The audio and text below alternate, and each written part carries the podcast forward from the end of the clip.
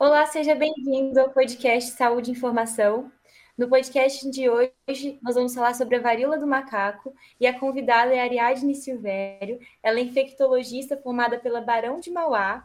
Ela é especialista em infectologia pediátrica.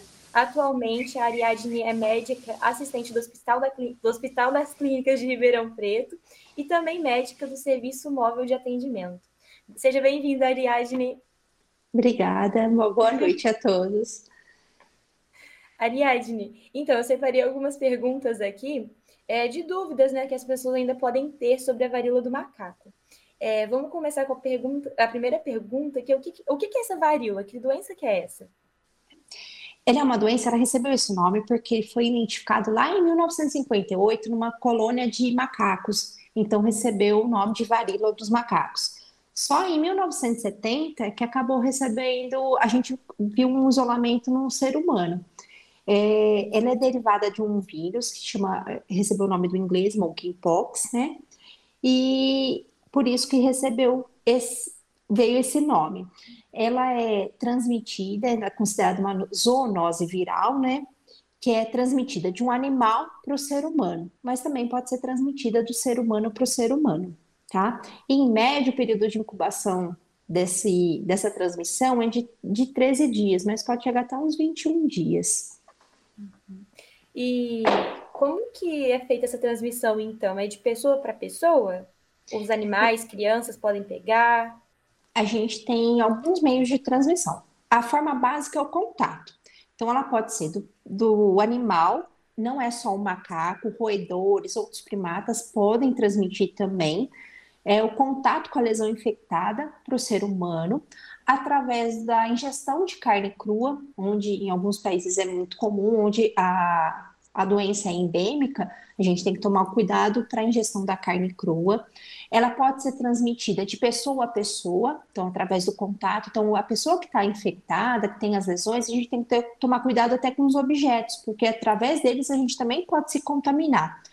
E através do a, o recém-nascido, pode ser o contato pele a pele com a mãe ou através da placenta. Uhum. Entendi. Nossa, então até através da placenta pode ter essa transmissão. Sim. Gente, bem perigosa essa doença, né? E quais são os sintomas que, elas, que ela causa? Principalmente, como todo, toda virose, né? Ela vai causar febre, dor de cabeça, é, dor muscular, uma fraqueza. É, o que a gente chama de popularmente ímba, que são os gânglios, eles podem ficar edemaciados, inchados mesmo, né? E o que o diferencial delas são as lesões. Então, elas podem causar lesões planas, podem ser pouco elevadas e podem ter conteúdo líquido dentro dessas lesões, que pode ser claro ou amarelado. Normalmente, essas, esses conteúdo ele vai se predominar em mãos, pernas, é, região, pode ser região genital, região da boca é, e face também. Nossa. E então, assim, se a gente tem um contato com alguém que está com essa secreção, por exemplo, com alguma parte exposta da doença ou chega muito perto, pode estar contraindo. De chegar perto, não, mas de ter o contato, sim. Então, a gente tem que tomar cuidado. Então, quem tem as lesões tem que tomar o cuidado com essas lesões. Então, às vezes, é, fazer um curativo quando as lesões estiverem muito grandes, mas isso tudo orientado por um profissional, né? Então, uhum. tem vezes que não vai necessitar do curativo. Entendi. E tem alguma faixa etária, uma população específica que contrai essa doença? Qualquer faixa etária pode contrair. O que a gente sempre se preocupa são os extremos de idades. Então, as crianças muito novas e os idosos, é, porque eles podem desenvolver quadros mais graves.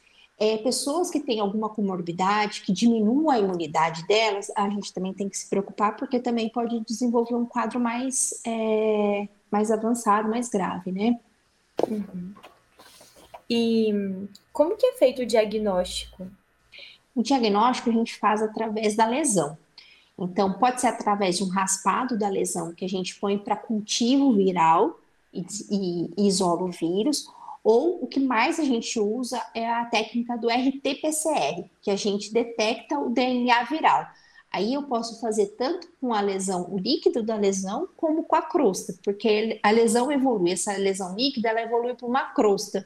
Tanto faz, se eu fizer com líquido ou com crosta, eu posso isolar o DNA do monkeypox. Uhum.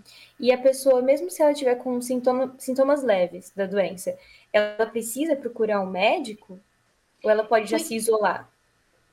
O ideal sempre é fazer o isolamento, mas sempre procurar orientação médica, sim. Uhum. E. Ah, Ariadne, é, essa doença ela pode acabar matando? É perigoso causar a morte? Os extremos de idades é o que mais a gente preocupa e que tem uma imunidade mais baixa. E a origem da, normalmente foi no continente africano. Então lá a gente tem alguns países que são endêmicos, ou seja, a, a é mais comum a gente ter a doença lá, como a dengue é endêmica aqui em Ribeirão. É, nesses países, a taxa de letalidade, ou seja, as pessoas que morrem, são de 3%. Então, lá que tem muito mais casos, a taxa é baixa. Então, é raro a morte. Uhum. Normalmente evolui sem precisar de nenhum tratamento, ela evolui é, para cura mesmo. Entendi.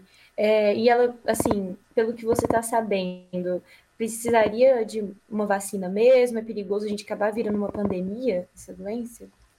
Não posso dizer que ela vai virar uma pandemia, acredito que como o Covid, não. Uhum. Mas é, a gente tem tratamento, já foi liberado agora em janeiro de 2022 pela Anvisa, é um antiviral, pode ser usado de crianças a partir de 13 quilos até idosos, não tem nenhuma restrição, além de gestantes. Gestantes não tem estudo nenhum, então a gente não faz uso desse uh, antiviral.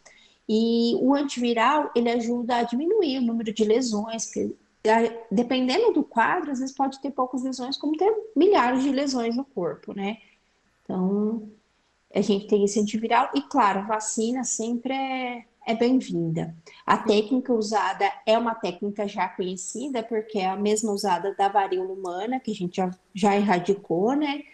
É, então, a vacina é bem-vinda. E no momento que eles estão fazendo uso da vacina, é só em pessoas, como você falou, eu tive contato com a lesão de uma pessoa que tem um caso confirmado. Nesses casos, eles estão usando. Nem nos profissionais da saúde, no momento, ainda não estão usando.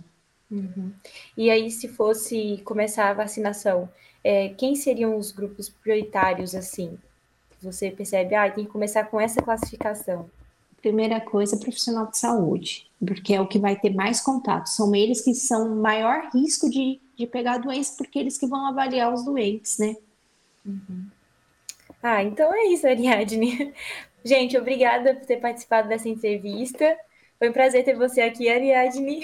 Obrigada, E, pessoal, vejo vocês no próximo podcast do Saúde e Informação.